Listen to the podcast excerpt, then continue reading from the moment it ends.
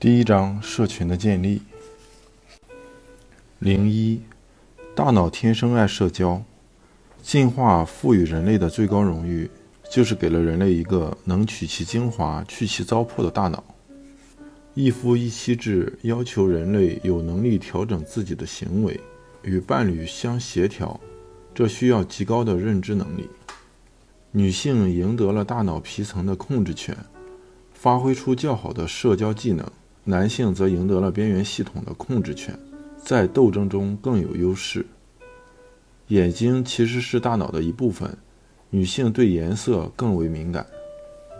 在自然界选择的所有特征中，人类的大脑无疑是最珍贵的一个。人类大脑是有史以来最伟大的进化产物。大脑的设计可以让人类根据环境调试自己的行为。从而摆脱自然界其他物种都必须面对的恶劣环境。人们可以比较不同的选择，权衡利弊，思考这种或那种行为的含义，然后选择看起来最明智的做法。因此，人类从野蛮的自然界进化而来，实现了完美的设计，或者说，至少看起来是如此。事实上，大脑可能比你想象的更加复杂。然而，它不如人们期望的那样灵活和完美。对堪称奇幻的进化史来说，我们对人类大脑的亏欠远比我们想象的多。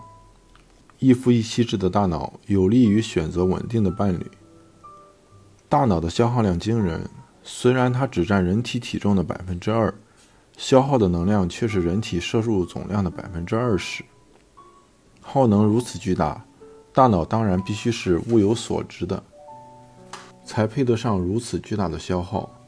至少在灵长类动物中，正是大脑赋予了人类应对复杂世界的能力，这是不言而喻的共识。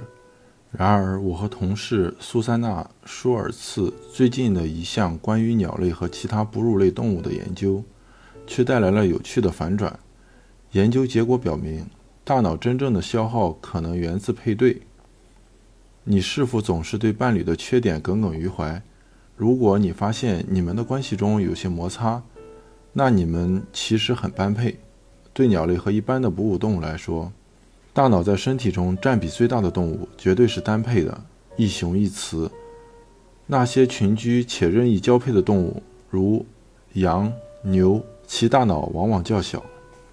关于这一点，我们可以从鸟类身上看得特别清楚。真正的问题是牢固、坚韧而持久的伴侣关系。单配的鸟类有两种不同的类型，其中有一些鸟类在每个繁殖季节都会选择一个新的伴侣，比如知更鸟和山雀这种花园里常见的鸟类。另一些鸟类一生只拥有一个伴侣，比如很多猛禽、猫头鹰、大部分乌鸦和鹦鹉。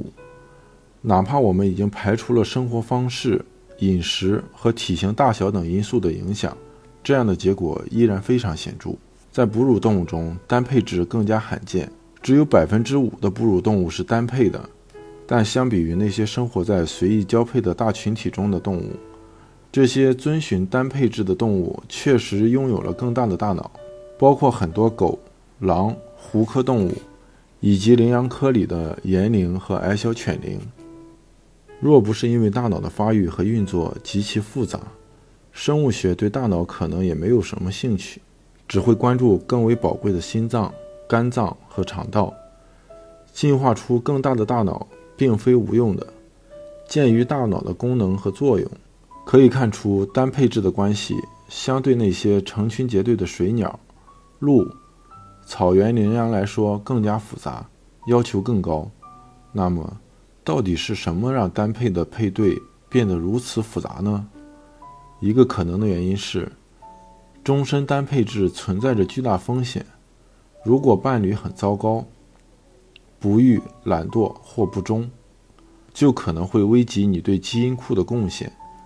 因此，从生物学角度来说，基因的传递就是生命所有的意义。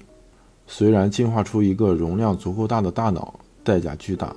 但它能让我们在预期的时候意识到风险，这也是非常值得的。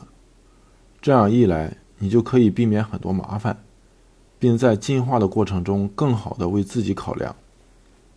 单配置还存在另一个同样重要的意义，就是让你有能力调整自己的行为与伴侣相协调。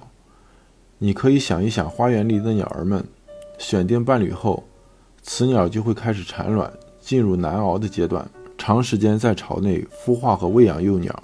如果它们中某一个成天在外游荡，那么它的伴侣很快就会做出两边都不讨好的选择。要么不顾鸟蛋出去觅食，要么就待在鸟巢里等着饿死。对一只必须每天吃下与自身体重等量食物才能活命的小鸟来说，这绝对事关重大。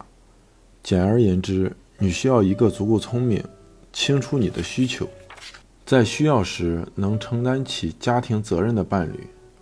单配置有着较高的认知需求，是因为你要让伴侣的观点和立场与自己保持一致。我们自己的经验表明，长时间的保持一段关系是一件非常微妙的事情，需要很多值得期待的技巧。对于那些很有可能带来分歧的问题，也要学会看开；或者对那些尚未爆发的问题，对那些直到发生才能发现的事情，我们要知道如何处理和修复，让关系再次恢复平衡。当你困惑为什么你的伴侣表现得如此糟糕的时候，你应该安慰自己：进化已经赋予了你最高荣誉——一个能取其精华、去其糟粕的大脑。在那之后，一切都会变得顺遂。这些甚至连你后院桌上的小鸟都能做到。